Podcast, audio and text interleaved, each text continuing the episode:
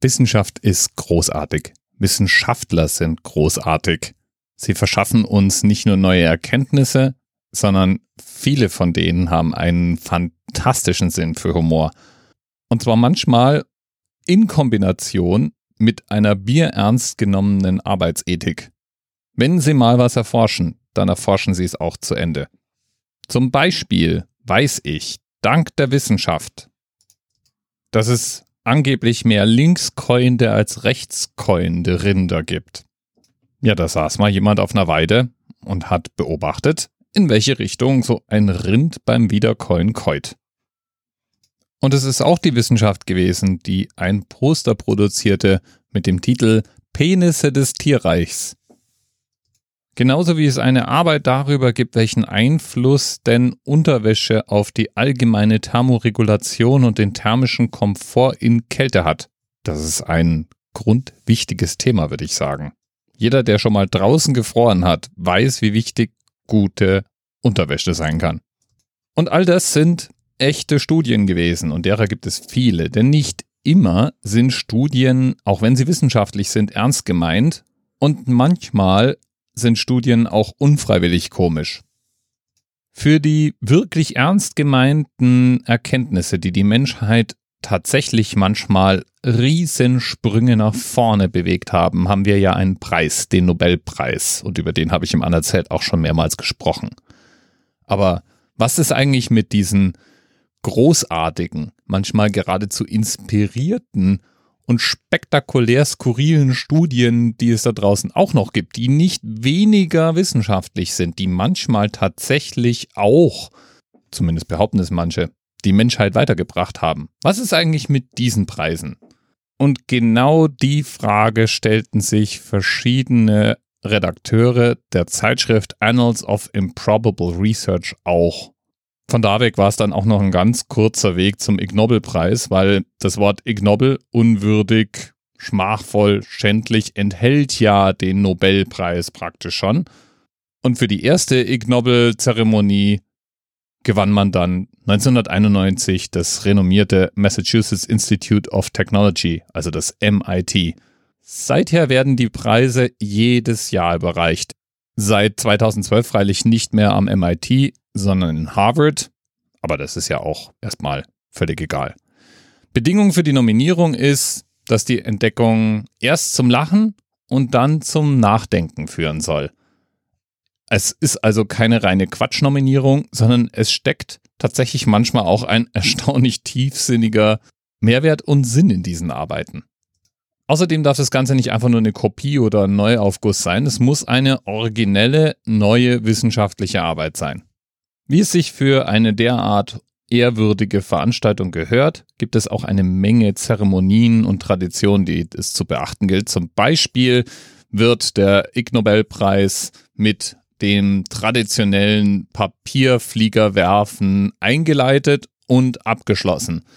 Auf der Bühne stehen einige seltsame Gestalten, die im Laufe des Abends verschiedene Funktionen ausüben. Zum Beispiel steht ein Mädchen neben den Preisträgern, die auch immer Gelegenheit haben, kurz ihre Arbeit vorzustellen.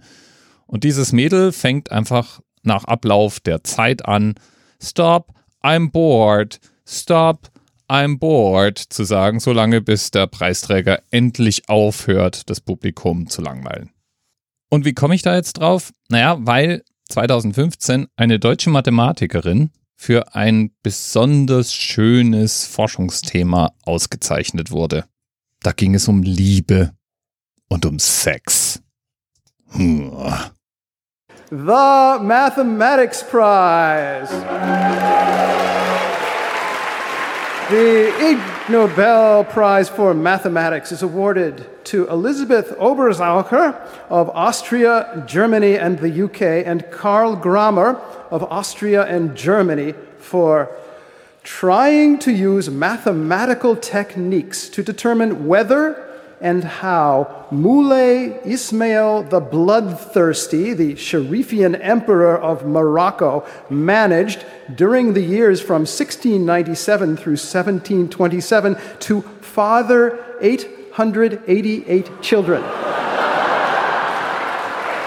Ja, das wäre dann unser Themenanker. 888 Kinder. When I talk about fertility, um, I talk to freshmen, I talk to fer- fertility um, specialists. I like to ask what they think um, how many copulations are necessary to lead to new life. And of course, this is a trick question because many factors play together. So um, we decided to approach the problem from a different angle and actually ask ourselves, what is um, the effort a man has to put into siring 600 sons? Because that's actually the number we have a confirmation for. And it's actually a lot of work, it turns out.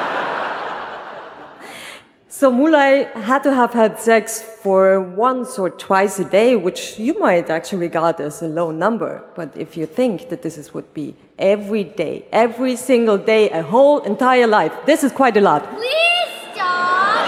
I know. Thank you. Please stop.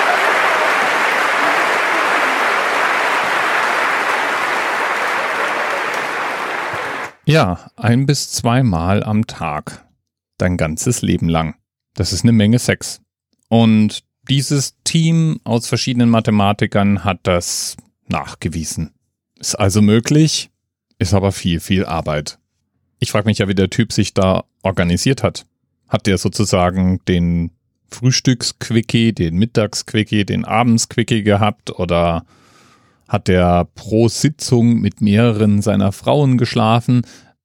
Die mathematische Arbeit jedenfalls, die hat jetzt nicht nur ergeben, wie oft man mit denen schlafen muss, damit das funktioniert, weil da ist ja die Antwort einfach. 888 Mal mit einer Frau in ihrer fruchtbaren Phase. Hm? Und theoretisch reicht es ja vielleicht schon, sondern es ging schon um die einigermaßen realistischen Bedingungen. Also wie oft hatte der wahrscheinlich Sex, damit es zu so vielen Kindern kam. Der Ig Nobel-Preis jedenfalls ist eine echt lustige Veranstaltung. Findet immer im Herbst statt, kurz vor den eigentlichen Nobelpreisen und lässt sich wirklich ganz gut auch online anschauen.